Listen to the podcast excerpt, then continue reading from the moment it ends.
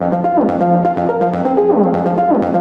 a todos y bienvenidos a Poplitics, el podcast que conecta al mundo del cine, las viñetas y las novelas con este que nos tocó vivir. Sí, sí, sí. Ay, ya cuánto llevamos aquí, güey. Tanto tiempo en esta pinche isla nublar. Nos persiguen dinosaurios. Todos los días hemos tenido que vivir en árboles como mandriles. ¿Los mandriles viven en los árboles? No lo sé, no lo sé, no lo sé, pero de nueva cuenta el Dinoner nos viene a salvar el día y nos, nos, nos impide. Güey, ya no puedo estar aquí un minuto más. Está con nosotros de nueva cuenta nuestro amigo Jorge Darius Lugo. ¿Cómo estás, amigo? Wow, se escucha algo cerca, güey. No. Pensamos que todo iba a ser risas. Pensamos que todo iba a ser juego. Hasta que los colmillos aparecieron. Pero ¿quién será, güey? ¿Quién será? ¿Quién será? Ya mataron al Indominus, ¿no?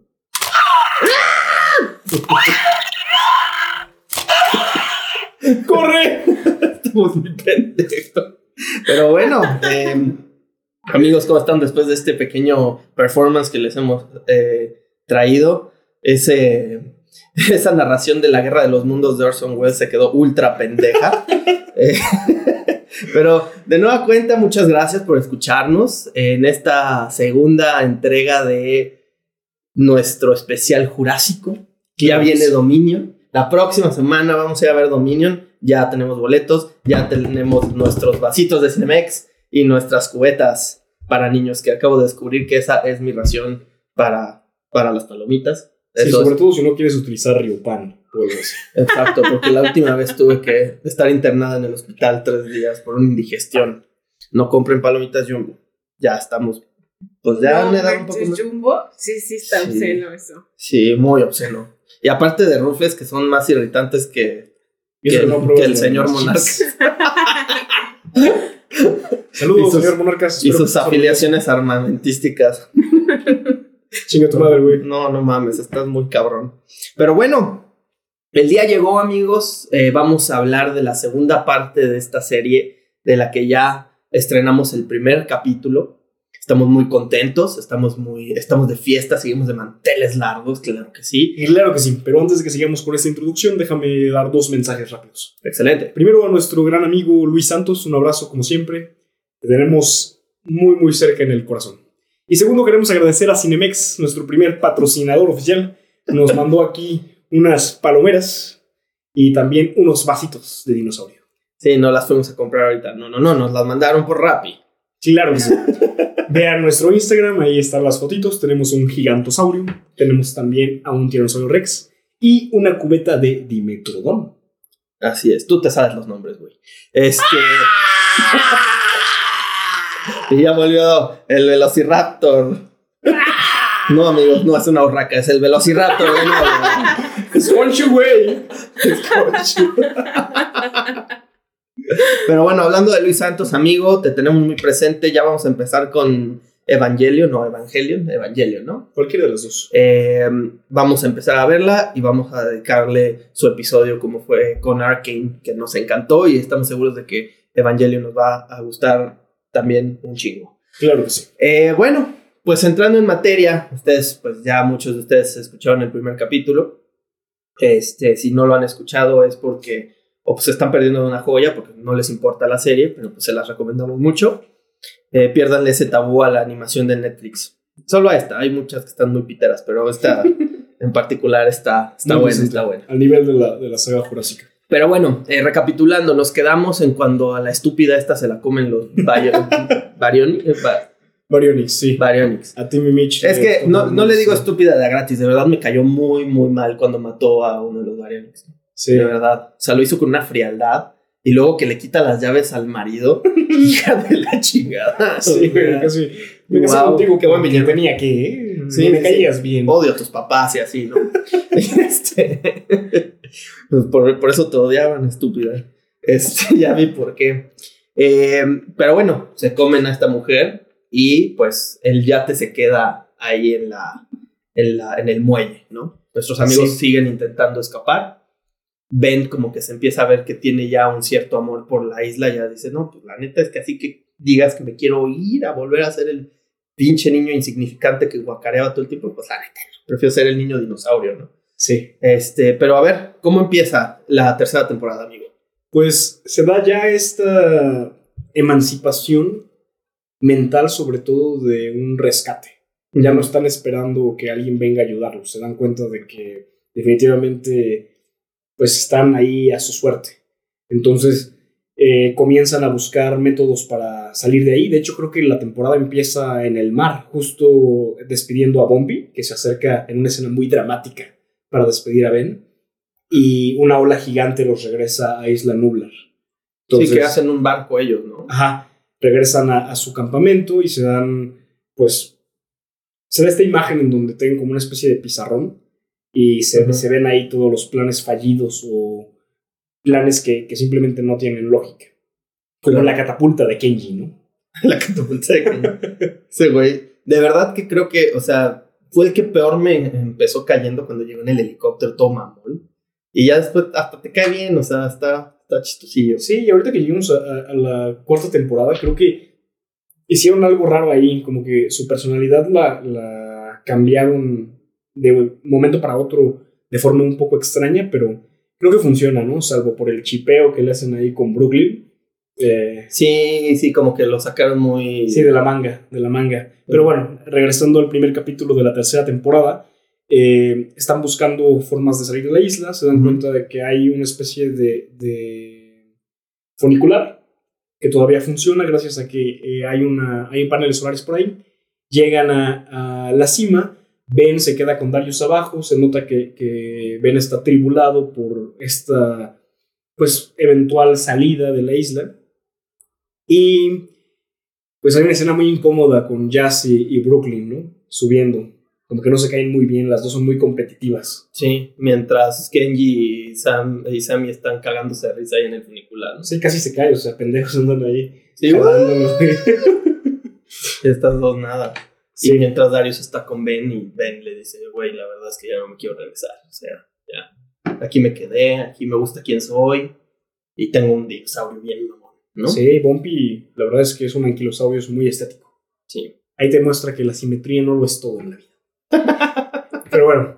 Eh, Pinche watching a tu madre.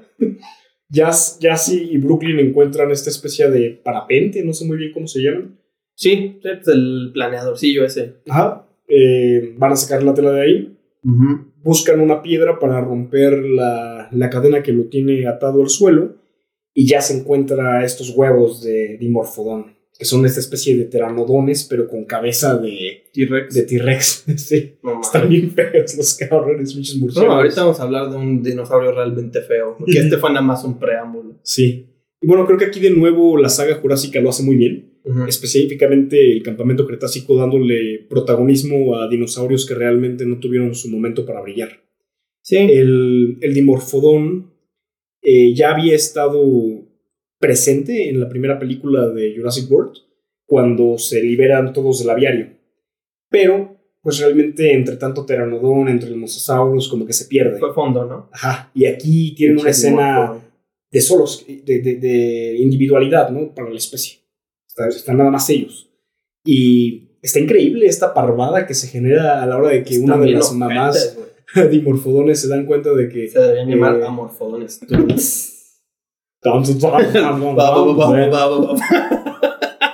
Entonces, eh, como que llama a los demás con un rugido, pues feo, feo, no como el de nuestro buen Velociraptor. Y llega una parvada entera, ¿no? Parecen avispas los cabrones. Entonces, Jassy y, y Brooklyn saltan de este parapente, con este parapente más bien, a, a pues el cielo, el vacío, logran escapar. Pero les agujeran el, el planeador, ¿no? Ajá, entonces hay ahí un aterrizaje medio Violento. medio violento. Están un poco tristes porque pues, esa tela se iba a utilizar para crear otra balsa. Pero afortunadamente eh, Sammy y Kenji se dan cuenta de que el barco de Tiff y Mitch sigue ahí. El barco donde los Baryonyx destrozaron a, Tiff. Claro que sí. Qué bueno. ¿Se lo merecía? No lo sabemos. No, sí, sí lo sé, me lo merecía por haber matado a su hermano. El Velociraptor está de acuerdo conmigo, sí, claro que sí. Claro que sí. Este, pues, yo creo, o sea, eh, ahorita que mencionabas la, la, variedad de dinosaurios, pues es bueno que una serie como esta, pues, eh, te digo, profundiza en el lore, ¿no? O sea, hay un chingo de especies de dinosaurios, muchas de ellas en las películas siendo producciones de dos horas, dos horas y media, ya tirándole a lo más largo, eh, pues puedes priorizar en uno o dos, máximo tres especies, ¿no? Y todas las demás pues salen de, Sí, de fondo. de fondo. Entonces aquí pues le dedicas un capítulo a uno, si los puedes ver. Insisto en el fotorrealismo, creo que es algo muy importante en esta serie. Los seres humanos no son, de- son muy genéricos, la, Sí. la animación pues es, digo, no tan trabajada porque es una serie que chinga, ¿no? Pero los dinosaurios, los dinosaurios tienen detalles muy refinados, muy sí, estéticos. Y lo, te lo decíamos. ¿no? En el primer capítulo, antes de que llegara nuestra gran productora Majo de la Guardia, Sí, sí, sí, sí, sí, sí, claro que sí. estábamos viendo un capítulito por ahí y decíamos, oye, en esta escena, la neta es que si me dijeran que estás en el mundo real, yo sí me la creo. O sea, Ujú. con esta luz, con estas sombras, el dinosaurio se ve lo suficientemente real como para considerarlo parte de una producción más grande que una serie animada para niños. Si ya lo comparas con la primera Jurassic Park, ¿no? Sí, que pues, o sea, sí se ven ex- increíbles, extraordinarios, pero pues ya empiezas a ver ciertos detallitos de Poquitos, ¿eh? O computadora, que pues también se ven en Jurassic World, sí, digo, en Campamento Cretácico, sí, sí. porque ya en Jurassic World es una puta de madre, güey, ya. Aunque la verdad es que Jurassic Park ha, ha envejecido muy bien, ¿eh? Ha envejecido muy bien. Yo creo que los animatrónicos tienen un valor de producción enorme. Pues es que eso, es- eh, eso, eso sí es un mérito de dirección muy, muy cañón, porque tienes que agarrarlos en el momento justo, que no, que no parezca tan mecanizado el movimiento del dinosaurio. Sí. Pero no todos son animatronics en Jurassic No, no, Park. no. Hay, hay bastante CGI. De Ah, hecho, sí. la primera escena que tenemos ya en el parque, que son estos, creo que brachiosaurios, son Ajá. CGI. También, Sí. por ejemplo, los galimiños, que, Sí. que están en la explanada eh, perseguidos por el T-Rex, también son CGI. Sí. pero una gran cantidad, por ejemplo, el, los Velociraptors, el Triceratops, El, el, el dilofosaurio El es completamente un animatronic. Los que, los que nos escuchan no vieron eso, pero estamos haciéndole como las, las aletillas esas, ¿o qué serán? Como su... Únanse a nuestro Patreon para que vean el detrás de cámaras. Ah, no tenemos Patreon. Vamos a abrir uno, pero de todas maneras no nos vamos a grabar porque somos muy penosos. Sí, claro que sí. Pero sí, o sea, hay muchas escenas trabajadas en CGI. Sí, de es una hecho, combinación muy bien hecha. ujú. Y obviamente ya en las nuevas películas, pues es puro CGI. Algunas, eh, por ejemplo, en esta nueva saga de Jurassic World, bueno, trilogía, porque es parte de la saga Jurassic. eh, por ejemplo, los zapatosauros que son asesinados por la Indominus Rex, Ujú. cuando se acerca esta Bryce Dallas Howard y Ujú. Chris Pratt. La chica de los tacones. Ajá. Sí. La Tacon Girl. Eh, es también un, un animatrónico. Mm. Ah, hay una combinación. También algunos del Raptor Squad son animatrónicos, sobre todo cuando están muy cerca. Creo que eso es lo que han manejado muy bien. Sí, sí, Pero sí. sí, efectivamente creo que Campamento Cretácico hace muy buen trabajo regresando del protagonismo a, a dinosaurios olvidados. Y en este caso, ya cuando se dan cuenta de que el, el yate está ahí, entran, se dan una fiestecita, un momento muy ameno dentro de la serie que pues básicamente está lleno de tragedia, eh, colmillos y sangre, ¿no? Sí. Eh, se dan una fiestecita ahí, hay un poco de, de rivalidad entre Kenji, Brooklyn y, y- y Darius, que por ejemplo ahí Lo de la broma, ¿no? Ajá, las bromas. ahí como que siento más orgánico el que la pareja hubiera sido Brooklyn y Darius, que desde el principio había como cierta tensión y luego se fue transformando en amistad. Sí, o sea, me comentabas que si ya vas a meter a Kenji en, una, en un entramado amoroso, pues hubiera sido mejor con Jazz. Sí, Porque Jazz, eh, Jazz y él siempre tuvieron mucho pique y ahí sí puedes este, sí, de, de aplicar la del, del odio al amor, enemy, enemy to lovers, ¿no? Acá que le encantan a nuestra cuarta invitada, ¿no? Está aquí. Así es. Y este. um, pero sí, o sea, empiezan. Digo, como que todos tienen una relación así bonita de compañerismo. Ay, todos somos campistas y nos quedamos aquí varados como náufragos. Qué chingón, eso nos une como nada, ¿no? Pero pues cada uno tiene una relación especial con el otro y eso creo que es un detalle muy, muy fino de la serie. Sí, O sea, las relaciones humanas. y hace muy entrañable también la historia. Porque pues si son este, personajes unidimensionales, pues sí te encariñas, pero pues eh, son muy predecibles, siempre sabes qué van a hacer. Yo creo que el más predecible de todos en esta serie, pues sería, vendría siendo el señor Darius. ¿no? Sí, sí, sí, no hay mucha evolución. No, no, no, no. De hecho, incluso se vería como cierto retroceso en la cuarta temporada, pero todavía no hemos llegado ahí.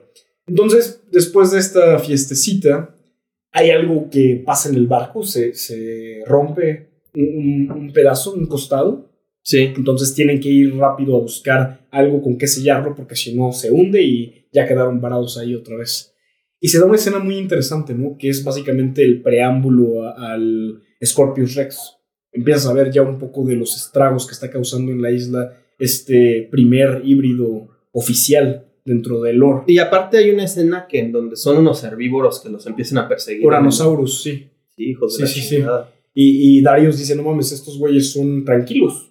Eh, Estos güeyes son herbívoros, eh, pues muy, muy dóciles. Pero precisamente por, por este Scorpius Rex, todos los dinosaurios se empiezan a comportar diferente. Entonces, ese factor de, de ventaja que habían tenido hasta el momento, gracias al conocimiento de Darius, se pierde totalmente. Entonces, los Uranosaurus se ponen muy violentos, los persiguen incluso hasta dentro de. Sí, de- lo- eh, creo que son ellos los que rompen el barco. ¿no? Puede ser. eh, nunca lo dan a entender completamente, pero sí es una posibilidad muy latente. Sí, sí, sí, lo, lo- casi lo desmadran, o sea, y tienen que regresar precisamente por eso. Y Sí. otra vez es como ven, o sea, porque ven ya despedido, se despierde de Bumpy como tres veces. No, en, en toda la serie se despide como cinco. No la quería dejar ir. Y yo creo que, que la vio como la amiga, la hermana que nunca tuvo. A, Sí. a, a Bumpy. Sí, los sí. Anquilosaurus. Sí, pues como un- también como una hija, como un, o sea, algo que él cuidó desde chiquita. Y como un catalizador, porque al final fue gracias a su presencia y después a su ausencia que creció. Que creció y bastante. Pero bueno, Ahí se ven. Eh, ya que este ataque de los Uranosaurus se da y logran disiparlos gracias a, unos fuegos artificiales que tenían en el barco, pues se dan cuenta de que necesitan gasolina, necesitan una brújula o un GPS, necesitan aditamento para reparar ese costado del barco. Y como ya les queda poca gasolina y regresar a ese muelle en específico implicaría lidiar con los Uranosaurus otra vez, deciden ir a un muelle secreto. Ah, el del penthouse. Sí. Qué ostento, ¿no? Yo me sentí como en el campanario ahí. Ya, a mí eso, o sea, digo, obviamente esa es una serie para niños, no, no pasa nada, pero ¿cuánto llevan ahí? Como seis meses, ¿no? Sí. ¿Estás de acuerdo que el pinche departamento está impecable, güey? Entonces dices, no mames, una telaraña, cabrón. O sea, Se supone que estaba sellado herméticamente, ¿no? La única forma de la que algo podría haber entrado es por los ductos de ventilación. Sí, pero en por lo seis menos unos meses, mosquitos. por lo menos polvo, güey. O sea, sí, sí. chingada madre. Es Ah, una bueno. tecnología que no conocemos nosotros todavía. Que no la pasen, ¿no? Para limpiar nuestros aposentos. Sí, sí, sí. Pero bueno, llegamos a este, al, al penthouse de Kenji, vemos a las fotos de su papá, se ve que hay un cierto resentimiento, una lejanía, ¿verdad? Sí. Entre, entre Kenji y su padre. Porque hay fotos del papá de Kenji con básicamente todo el mundo, Menos con él. él. Sí, está muy ojete eso. Y este, están viendo lo de los dibujos, todos como que se empiezan a decir, ay, qué rico, güey, por fin estamos en un lugar cómodo, güey. Y Ben es el único que dice, la madre, o sea, se están volviendo débiles, este lugar nos debilita.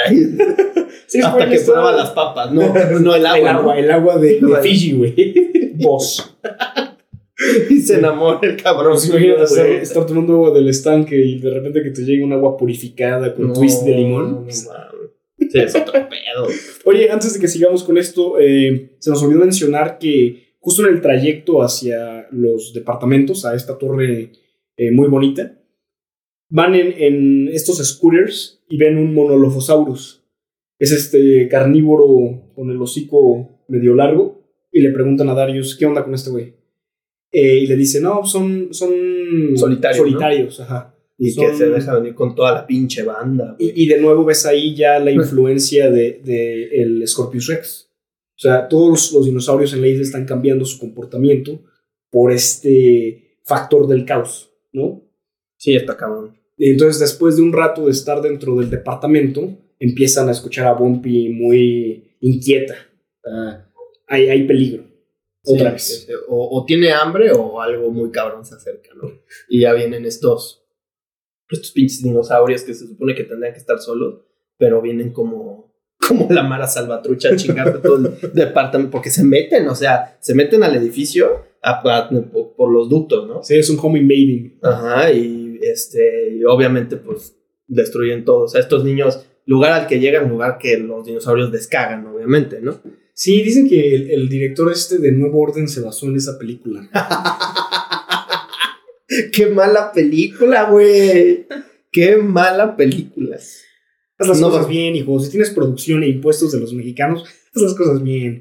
Él, él fue el de después de Lucía, ¿no? Ya off topic, ¿verdad? Pero este, él hizo después de No lo Lucía. sé, no lo sé. Eh, yo no sé por qué la película se llama Después de Lucía. De verdad, explícanos, cabrón. ¿Cómo te llamas? No O sea, lo que hace muy bien es. Ajá. Chinga tu madre, güey. Eh, no, no es cierto. No, ven al podcast, güey. Está, está chido, está chido, está chido. Patrocínanos también, ¿no? No Como te pongas mamón con eso de que, ay, si no te gusta, pues no lo entiendes. No, está Sí, culera sí, tu película, güey. sencillez, hijo. Em, pero bueno, regresando a lo que nos concierne. Campamento Cretácico dirigido por Michelle Franco, güey.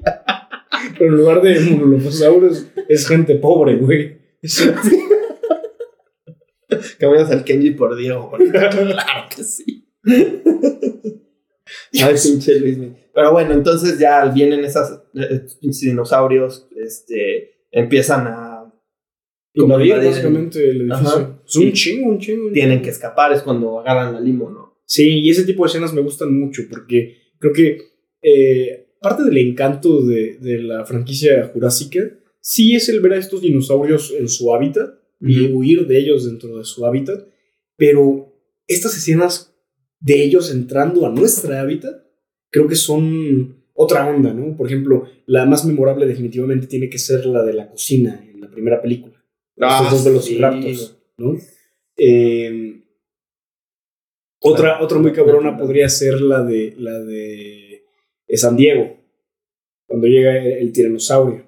Y así sucesivamente. Entonces, esta, esta escena en particular del home invading en, en el edificio del papá de Kenji me pareció muy bonita. El elevador, o sea, está todo muy bien construido. Sí, la verdad sí, o sea, es como este, te digo, puede que, que represente algo un poco incoherente a la hora de decir, oye, pues no mames, o sea, seis meses y de verdad, de verdad, o sea, ¿quién chingados vino a limpiar, güey, no? O sea, no hay nadie en la isla, contrataron un pinche triceratops para limpiar esta madre o qué. Rappi ya ofrece el servicio. Sí, obviamente. Y este, pero pues no, entonces ya vemos el, eh, vemos el lugar, es como un oasis, ¿no? Pero al final, pues llegan los dinosaurios, desmadran todo, como siempre, y tienen. Pues ahí es, es ahí donde consiguen la brújula, ¿no? Sí, la gasolina, eh, material para reparar eh, el barco. Y pues básicamente ya está descartado el lugar como una especie de, De refugio. refugio, porque está lleno de dinosaurios.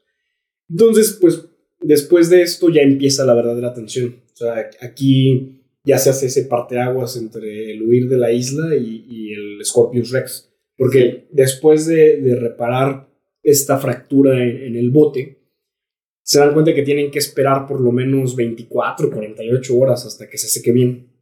Sí, sí, sí. Y pues deciden ir al campamento de regreso para conseguir más provisiones, para pasar ahí la noche. Y se separan. Se separan eh, Brooklyn y, y Jazz. No, no es cierto. Brooklyn y Sammy van a, a resolver el misterio del E750, que termina siendo el Scorpius Rex.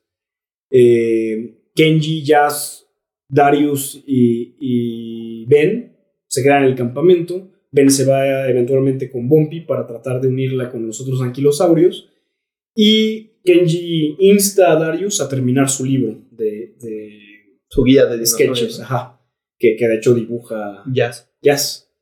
Eh, entonces, en, en todo este trayecto, pues ya te empiezan a dar como un poquito más de, de imágenes eh, de, de lo que está causando el Scorpius Rex de forma un poco más explícita. Sí, es un cagadero el que hace. Ves de repente a los Parasaurolophus bioluminiscentes siendo aniquilados por él. Ves a, a los Galiminius también. Ves incluso una estampida completa de, de un chingo de herbívoros huyendo. Está ahí, está Brooklyn y, y, y Sammy con la girosfera. Y al final, este punto de quiebre en la serie nos regresa un poco a la esencia original de, de la saga jurásica, ¿no? Lo que es esta ciencia descomunal que hemos logrado amasar en, en nuestras manos, este poder que carece de disciplina y de enfoque. Sí, sí, sí, claro. O sea, este, finalmente esa madre que crean. O sea, porque pues finalmente cuando entran al laboratorio ven las pruebas, ¿no? Sí. De Henry Wu que está este, probando esta madre y en una de esas lo ataca y lo deja inconsciente, ¿no? Y hay una frase que, que de hecho dice el, el señor Maserani, ¿no? El equivalente a Jeff Bezos, pero moreno. Eh, No mames, güey. bueno, corrección, se la dice el doctor Henry Wu a Maserani. Maserani, saludos. Ah, ya está muerto. Pobre pendejo. Bueno, la frase célebre dice: Siempre hemos llenado huecos en el genoma con ADN de otros animales. Y si el código genético fuera puro, muchos tendrían otra apariencia. Pero usted no nos pidió realidad, nos pidió más dientes.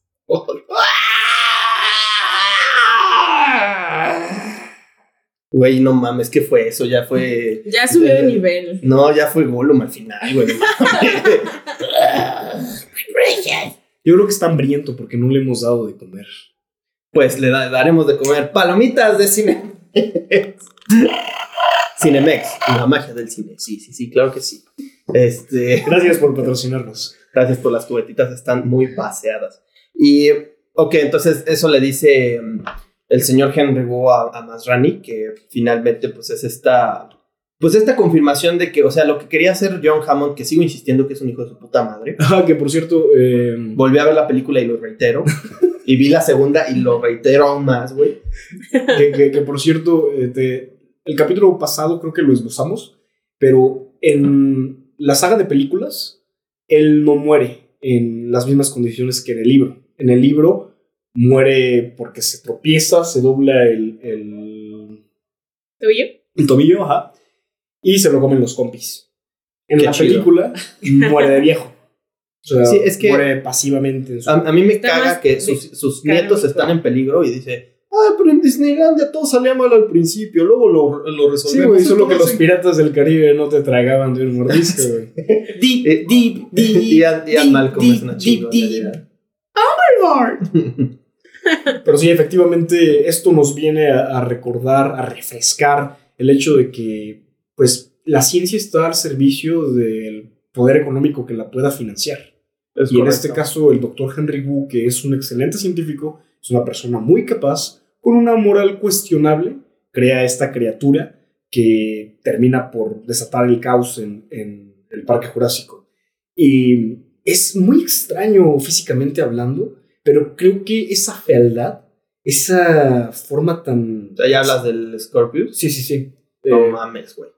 E- esa fealdad es a propósito, güey. Esa Ah, fealdad, claro que es a propósito, esa güey, fealdad queda claro. incluso hace alusión a arte conceptual, que eh, para quien no lo sepa, nos gusta mucho el arte conceptual aquí en este círculo. Sí, claro que sí. Eh, el arte conceptual de, de Parque Jurásico 3 tenía esta idea de hibridar dinosaurios con humanos. Obviamente la descartaron porque ya se iba a convertir en un body horror.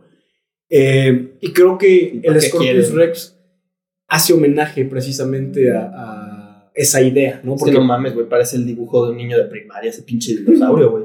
O sea, Es, como un. Es como un. El Bester gordillo convertido en dinosaurio. Es impresionante, güey. Es una pinche fealdad terrible. Yo lo vi y dije, no mames, güey. No mames, qué asco.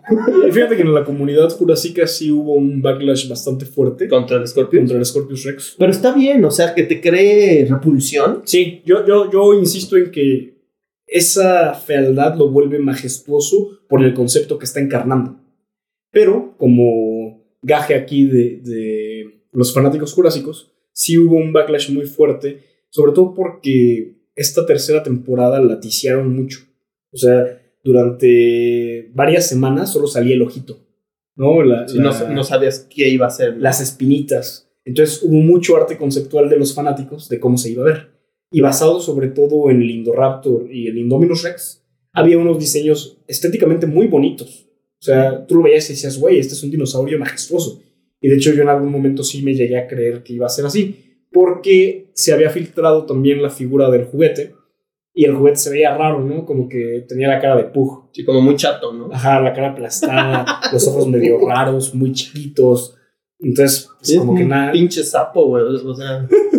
horrible, está horrible, pinche dinosaurio, majito, te lo voy a enseñar en algún punto. Sí, sí está feo. Y, y sin, sin llegar todavía a esa escena, que creo que definitivamente tenemos que narrarla, cuando por fin se acercan los campistas, cae un trueno y como que grita al cielo y las garras las hace así. Sí, porque aparte este sí tiene manos, ¿no? Como el T-Rex que tiene sus manitas. Sí, no, y las tiene largotas. Y aparte salta, salta cabrón. Y trepa, o sea, es como un pinche mono araña también. Me, recordó un poco a Alien. O sea, creo que tomaron inspiración de, de diferentes monstruos. Y Sí, está horrible, horrible, pero pues es que te lo dicen, este, te lo dicen ahí, o sea, que no lo pusieron en exhibición precisamente Porque porque, era estaba feo. muy culero. Y, y también Entonces- tenía un- una fragmentación mental muy importante. O sea, era un dinosaurio muy inestable, que tenía cambios de humor muy rápidos. De repente era dócil y luego era sumamente agresivo. De hecho, justo en esta escena que estábamos comentando, donde Brooklyn y, y Sammy encuentran todas las pruebas del S-750, ataca al Dr. Wu todavía en una edad temprana, ¿no? Y, y Sí. no resulta mortal el ataque porque todavía estaba, pues, chiquito, juvenil. Entonces, pues No, sí, lo envenena. Lo envenena. tiene, tiene ADN de pez escorpio. Ajá. Entonces, por eso, Escorpión. por eso es el venenoso, ¿no? Como la Sociedad Nacional del Rifle. Así de más venenoso. Este, pero bueno, entonces llega esta es cuando llegan todos al campamento y ya está la chingadera esa este persiguiéndolos. Antes de eso, recuerda que, que Darius está como tratando de acercarse al Galiminus porque era el dinosaurio favorito de su papá.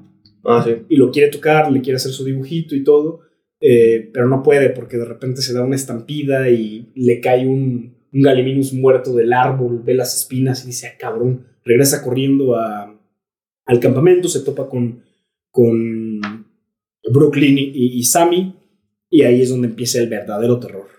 El verdadero terror. Sí, porque llega esa madre, se, se- o sea, se infiltra porque tienen su cerca electrificada. Que- Porque que los todo niños eso- son Tony Stark. O sea, esa, esa ambientación a mí me pareció genial, güey. O sea, todo, todo eso que empieza a llover, ¿no? Pum. Está cayendo el agua, el cielo está oscuro. De repente ves dinosaurios desesperados como huyendo. Y lo que parecería en primer lugar una muy buena idea, que es conectar una batería de uno de los vehículos que, que quedó ahí varado a la cerca para electrificarla, termina siendo precisamente lo que hace que, que el Scorpius Rex se acerque a ellos. Porque él tiene esta visión térmica, calorífica, todo lo que brilla le llama la atención. Sí. Entonces ve las chispas de esta, de esta cerca electrificada y va hacia allá. Entonces en un inicio los campistas están ocultos, tratando de, de evitar ser vistos, pero pues es impresionante el cómo se acerca el dinosaurio y empieza a, a como rasgar la, la cerca, ¿no? Sí. Y, y empieza a, a- con que el dolor también le atrae un poco en menor medida que, que otras cosas. O sea, se ve, se ve que es una abominación realmente el dinosaurio. Fifty Shades of Scorpius. Saludos, Carnage. Eh, y sí, o sea, toda la ambientación alrededor de ese momento a mí me pareció algo brillante. Yo creo que, sin temor a equivocarme, esta la vería como la, la temporada más robusta de, de toda la serie. Sí, completamente. Hace un labor increíble en generar tensión, en plantearte estos momentos de terror. Porque es terror. O sea, incluso... eh, Sí, por eso el dinosaurio está tan feo, o sea, Sí. por algo. Sí, sí, pero te digo, o sea, hasta ese rugido en donde como que estira los brazos raros, que es lo que finalmente hace que, que estos eh, campistas como que se asomen y los termina viendo. Eh, y de repente cuando voltean a ver otra vez después del trueno, ya no está ahí, güey. Y la siguiente vez que lo ves ya está eh, trepado en el árbol. No mames. Y, y de ahí, pues, evidentemente hay una confrontación. Eh, trata de atacarlos a todos. Termina por envenenar a, a- A Sammy. a Sammy. Y bueno, creo que fue uno de los momentos más tensos de toda la serie. Sí, cuando ves que le clavó lo- las espinas y. Sí, y los tumba a todos. Y realmente lo único que los salva es el hecho de que cae un rayo, y se- quema una palmera y el fuego atrae demasiado al dinosaurio. O sea, parece que en esta inestabilidad mental que tiene, eh, el fuego lo, lo atrae en demasía. Si no fuera por eso, los hubiera matado a todos. Y ya de ahí, pues, el, lo, lo que sigue de toda la temporada es per- pues, huir de esta madre, ¿no? O sea, es este, pues evitar que, que, que pues te alcance, que siga causando, o sea, porque primero tienes que ir por el antídoto, ¿no? Porque envenenaron a Sammy, Sí. tienes que ir por el antídoto, eh, que es igual ahí en la oficina de Henry Wu, ¿se acuerdan que dices una disculpa? Este, Una disculpa a todos nuestros seguidores por mi responsabilidad. No sabía por que mi vida social, tengo vida, sí. Eh, Es un mensaje tuyo, güey, de hecho. Es que sí, yo... sí. No te llegó hasta ahorita. Sí, pues es que no todos tienen dinero para Ah, comprar la madre. mejor red, ¿no? La de Salinas Pliego. Es. tu madre, cabrón, ya teníamos un buen rato sin mandarte la verga. Pagas tus impuestos, cabrón. Y, y sobre todo, deja de mamar, güey. O sea, ya haz lo que quieras de tu pinche vida. Tú creaste a los dinosaurios, mamando. ¿verdad, güey? Tú fuiste, ¿eh? Tus pinches tecasaurus. Este, pero bueno, entonces vamos por la por el antídoto. Sí, en el dijeron que era Quetzalcoatl, no sé qué madre. Ah, sí. ese, ese- ese es de él, de hecho. por Salinas. Yo pensaría más como en Tostitosaurio o algo así, pero de uno de esos Qué productos. horror. güey. Electrasaurio, ¿no? Ese sería el Scorpio Stone pirata y feo, güey. Sí, pero te cobraría al triple lo que saques de ahí. Al chat chat. Sí, aprovechando tu vulnerabilidad económica y diciendo que en realidad pues, es un mercado. Como el mercado es libre, pues hay que hacer lo que sea, incluso si no tienes escrúpulos, cabrón. Pero bueno, eh, antes de que sigamos con este... Sammy está envenenada. Se nos olvidó mencionar que eh, en un momento les roban la, la brújula y regresan al parque original, que es precisamente donde eh, me acordé de esto, porque eh, Kenji dice que el lugar está embrujado y luego esta, esta Jazz Jazz lo, lo corrige y le dice, no, está maldito. y le dice, se dice que, que John Hammond murió aquí, tropezó y se dobló el, el tobillo y los consonantes se lo mataron. Y, y Darius la corrige, no, ese güey murió de viejo. Pero Y- es una alusión al libro. Sí, de Michael. Ah, Exactamente. oh, shit. Exactamente, mi querido amigo. Pues qué bueno, qué bueno que, o sea, Sí, pues es una serie general, pero pues hacen estos pequeños detalles de, de nicho para los verdaderos amantes de la saga. Pues es algo, es un detalle brillante. O sea, yo no sabía, obviamente, no he leído todavía el pinche libro. Pero este. Ya lo voy a leer, amigos de Politics. Ya lo voy a leer, ya lo voy a leer. Eh, Pero pero. vamos a hacer leer el cabrón. Sí, sí, sí. Este, estuvimos muy ocupados con Anki, que por cierto ya salió, cómprenlo. Este. Circuloanki.com. Pero bueno, este, que, que incluyan estos detalles es, es brillante. O sea, bueno, en mi opinión, creo que le, le sigues, o sea, sigues sabiendo que, el, que los fans de Jurassic Park son de las, eh, ahora sí que de los fandoms más amorosos, comprensivos. Y de hecho a nosotros en Politics nos ha tocado eso. Sí. Ya hemos eh, compartido cosas, este, nuestros capítulos en distintos grupos con distintas temáticas. Y yo creo que es Jurassic Park, o sea, la fanática de Jurassic Park la que mejor nos ha recibido, la que más nos ha abierto el corazón. Y por eso, digo, off topic, pero les estamos dedicando también a ustedes este, este periodo jurásico en, en Politics. A ustedes no, los de DC chinguen a su puta madre. Aunque curiosamente Batman es un pendejo, ha sido uno de los capítulos más escuchados hasta ahora, ¿no? Sí, sí, sí, es el primero. La ópera prima, sí, claro que sí. Este. Pero bueno, eh, ahí en el parque original, o al menos en el centro de visitantes del parque original, se encuentran con Blue. Y Ah, es el primer gran cameo que tiene eh, eh, esta Velociraptor tan bella.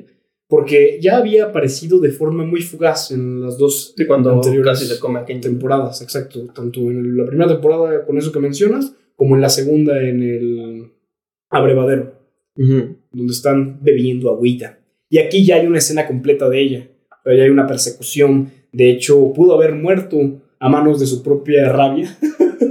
Eh, Ah, sí. atrapada por una camioneta, pero Darius y su corazón de melón eh, la libera. Y pues eso eh, al final termina rindiendo frutos porque Blue aparentemente tiene un- una tirria grande con los dinosaurios híbridos, güey. Ya se Ah, ha sí. enfrentado a tres hasta ahora. Sí, y a los tres se los ha chingado. Pues finalmente acaban destruyendo el- los fundamentos del parque antiguo y es cuando. Porque, porque aparte, antes de. Eh, bueno, digo, ya nos estamos adelantando Sí, mucho. sí, sí. Regresémonos, regresémonos. O sea, esta primera es cuando, cuando salvan a Blue porque ya se la iban a comer los compis, ¿no? Ajá. Estaba ahí atrapada. Y de ahí fast forward hasta que esta Jazz va corriendo a, a conseguir el antídoto del de, del Scorpius Rex. Ujú. Que es cuando le dice bien ojete de que primero a Sammy le dice, no somos amigas, nada más nos encontramos aquí, ya deja de estar mamando. Y que- que de nuevo ahí hay un comentario interesante respecto al comportamiento humano, sobre todo. Porque era Ben que realmente tenía esta frustración. No él en su enojo por tener que salir de la isla, les decía a los demás, ya no nos vamos a ver. O sea, vivimos en estados muy diferentes, muy, muy lejanos. Entonces, ¿qué les hace pensar que una vez que nos vayamos de aquí vamos a seguir manteniendo una amistad, no? Y ya se escucha esto, como que se le mete la espinita. Y sí, la- la- el comportamiento del de, el ser humano es medio extraño en ese sentido, ¿no? Escucha algo que le hace un poco de sentido y termina volviéndolo viral. Y ahorita en esta época creo que sucede a un nivel eh, mucho mayor, ¿no? Aquí sucede a una escala pequeña. Es eh, Ben se lo transmite a, a, a Jazz, Jazz se lo transmite a Sammy.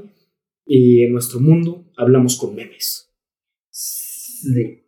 Pero bueno, después de esta escena de arrepentimiento que tiene Jazz y que la impulsa a, a recorrer toda esta senda que para algunos puede ser muy emocional por los recuerditos que salen, eh, que están en los primeros. Digo que sí deberíamos hacer ese Patreon con tus expresiones. eh, Soy muy para quien quiera verlas. Eh, eh, pues llega con el antídoto. Hay una escena muy, muy fuerte en donde yo pensé que sí se había muerto. Sí, güey. Muy similar a la de la tía May, ¿no? ¿Qué, qué onda ya? Ya, Los ya, estudios lo hacen demasiado explícito ahora. Sí, ya ahora, ahora sí llama moto, ¿no? La tía. Sí. Sí, qué horror, güey. Pero al final, afortunadamente, eh, sigue viva. Eh, A se pone de pie. Pero mira, eso le dio madurez a Peter Parker, ¿no? Al Bobo Parker. el, el, el, duende, el duende desarrollador de carácter. Vengo a darte un poco de profundidad, cabrón. Eso lo cortamos. Está chido. bueno, entonces Sí. quita- cortamos lo de eso lo cortamos. Ok. Y sí, eh, finalmente, pues ya, después de este arco de, de persecución con el Scorpius Rex, el tiempo para poder utilizar el barco después llega a, a su conclusión y todos se van excepto Ben, que quiere quedarse. Entonces Darius trata de persuadirlo para que eh, se vaya también.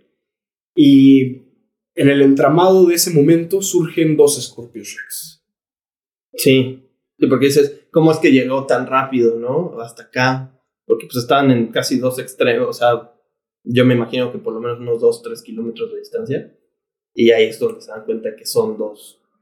Sí, este es, es este animal que definitivamente salió muy mal. O sea, ni siquiera cumple con el genoma base de, de algo que sí haya existido. Y al tener tanto ADN de diferentes especies, pues surgen cosas así, ¿no? Y eso me recuerda un poco a lo que está sucediendo ahorita con el factor científico. Yo creo que sin ánimos de, de señalar algo en específico, que creo que quien tenga ojos para ver eh, inmediatamente ha- hará alusión a, a algo en específico, ¿no? La tercera dosis. Este, Porque no nos gusta señalar en politics. No, no, no. Eso no se hace en este podcast. Pero- pero- prohibido. Malo, malo. que eh, hay, hay bastante dogma alrededor de este tema, ¿no? De, de las vacunas, que creo que es algo que podría analogarse perfectamente a esto del poder biológico que, que ha amasado el ser humano. Porque de alguna manera, pues sí, sí estuvimos ante una crisis evidente eh, durante dos años. Ya si fue una pandemia o no queda a criterio de cada persona. Pero es muy interesante cómo ahorita que la solución aparentemente ya está aquí, han surgido aún más problemas precisamente por todo lo, lo turbio que hay detrás de la ciencia y quien la financia. Eh, Sí. Estamos hablando de una tecnología que, que jamás se había utilizado hasta el momento.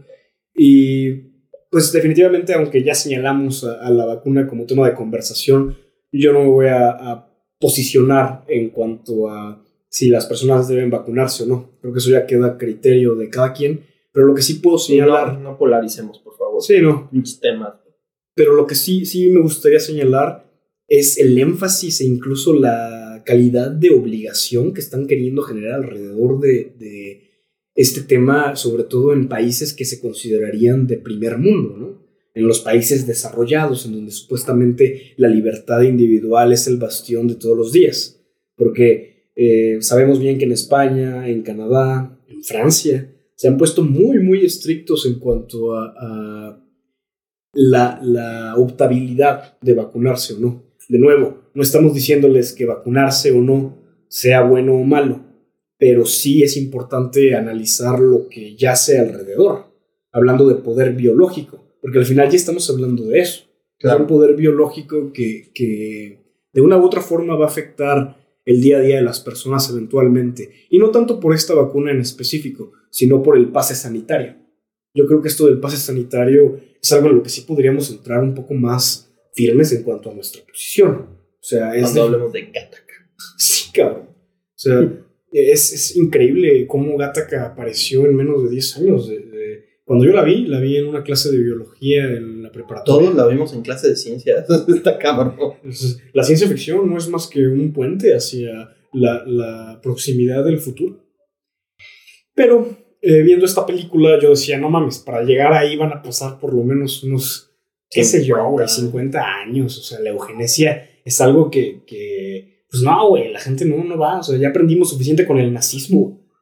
Pero, pues no, no, no, No parece es ser- así. Obvio. Parece ser que si tienes la verificación de Twitter, ya tienes la autoridad moral suficiente para decirle a las personas qué es bueno y qué es malo, ¿no? Y serás feliz.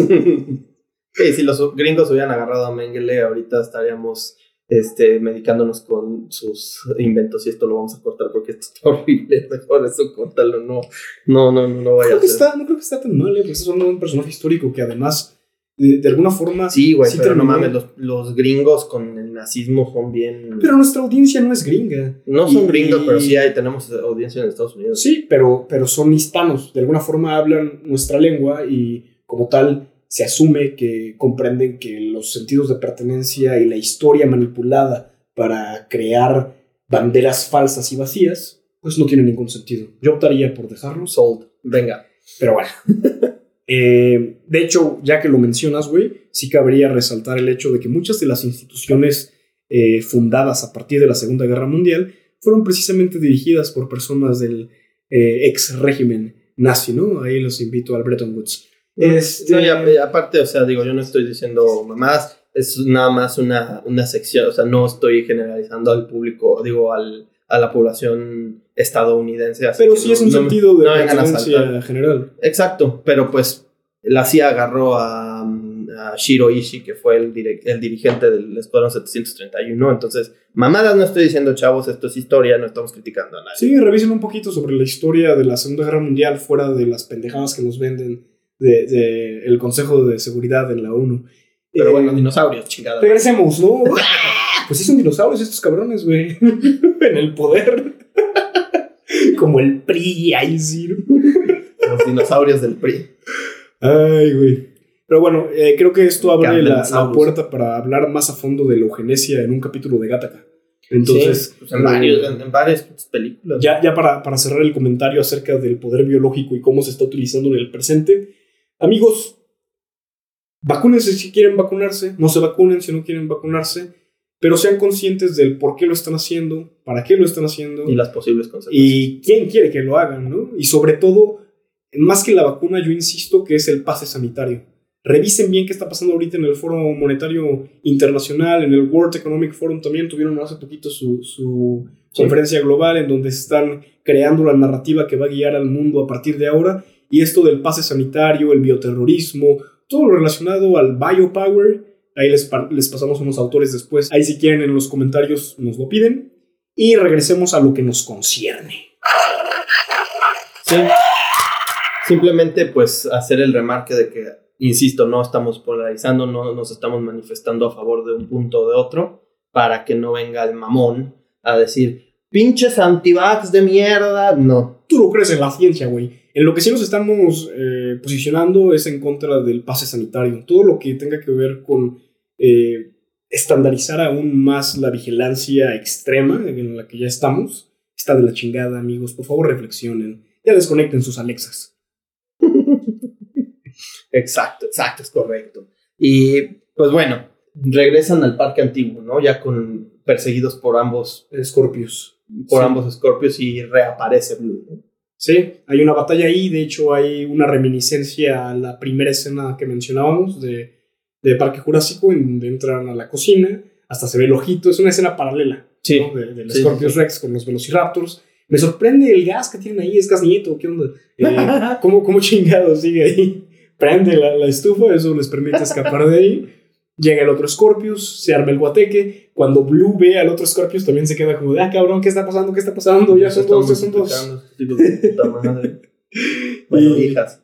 Pues al final se les cae el techo encima por su propio peso, de la pelea, digo. Y Se pues a la verga. acaba el arco de los Scorpius y empieza un mini arco muy, muy interesante.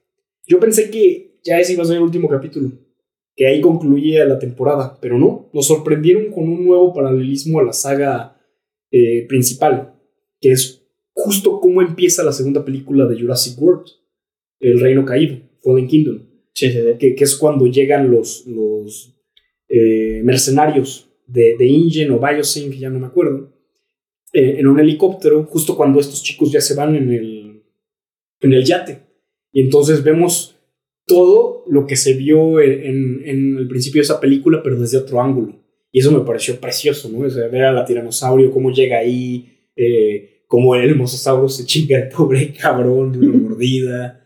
Eh, el doctor Henry Wu regresando, o sea, entendemos ya el por qué. eh, ya, lo, ya lo habíamos entendido en la segunda película, pero, Pero no, no habíamos visto la. laptop. Ajá, exacto. La presencia del doctor Henry Wu, su, su búsqueda por esta laptop. Y aquí se crea un pequeño conflicto entre Darius y, y Kenji, precisamente porque de la nada se enamoró de, de Brooklyn. Y Ah, sí. decide que todos los errores que él ha cometido no existen, entonces puede juzgar a Darius por algo que en realidad Brooklyn pidió. O sea, como que ese pequeño arco antagónico a mí no me terminó de hacer sentido. Sí, porque deja, o sea, el, el contexto es que Brooklyn, a Brooklyn la capturan y dice, la misión es primero, llévate la laptop. Y se lleva la laptop, creo que la, lo acompaña Sammy.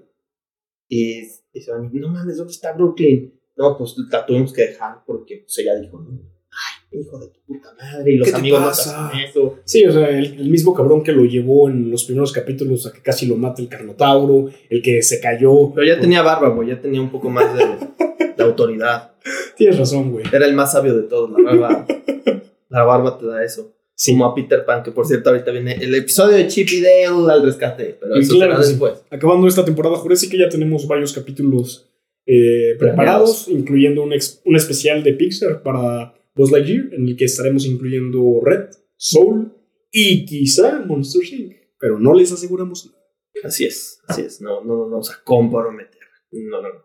Pero, pues, o sea, ya después de toda la, todo el arco de los, Mercenarios. de los mercenarios, ven otra vez a Henry Wu, se la vuelven a hacer de pedo, que pinche este eh, terrorista de la naturaleza, y quieres crear más monstruos, y ya vimos a tu chingadera, y este, y fue horrible. Y como que tiene un breve momento de reflexión, pero no es el suficiente, ¿no? O sea, como que le toca una fibra, pero no le alcanza para realmente vislumbrar todo lo que ha causado. Que aparentemente en Dominion eso sí se va a tocar.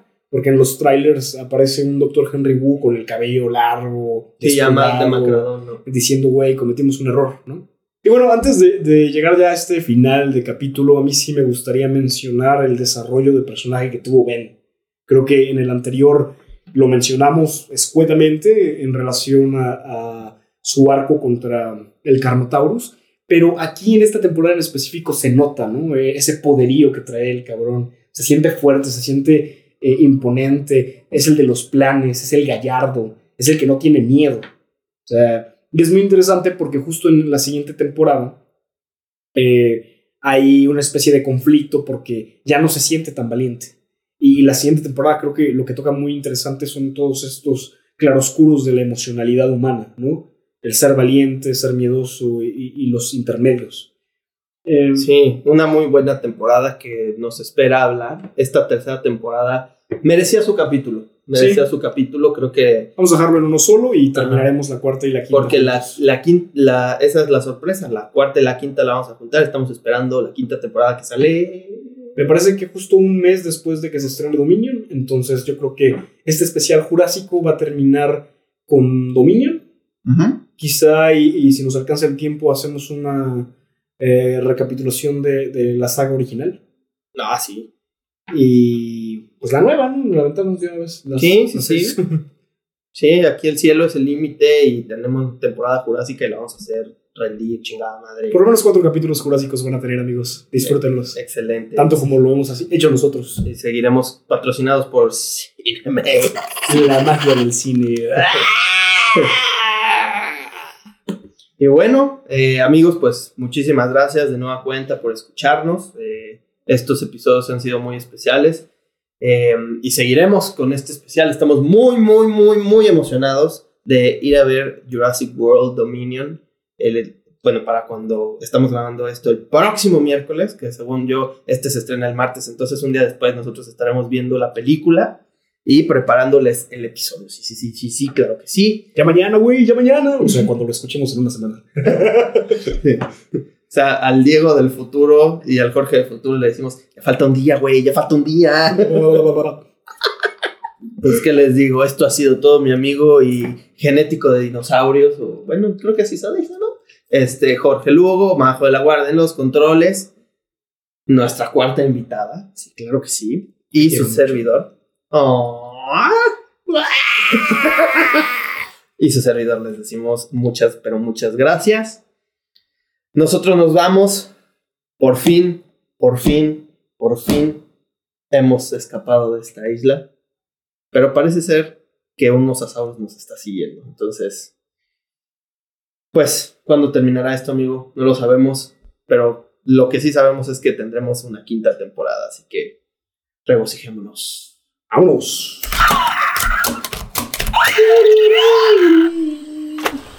Oh yeah! Feel the beat that I made! Are you ready, ready, ready, Dave Special?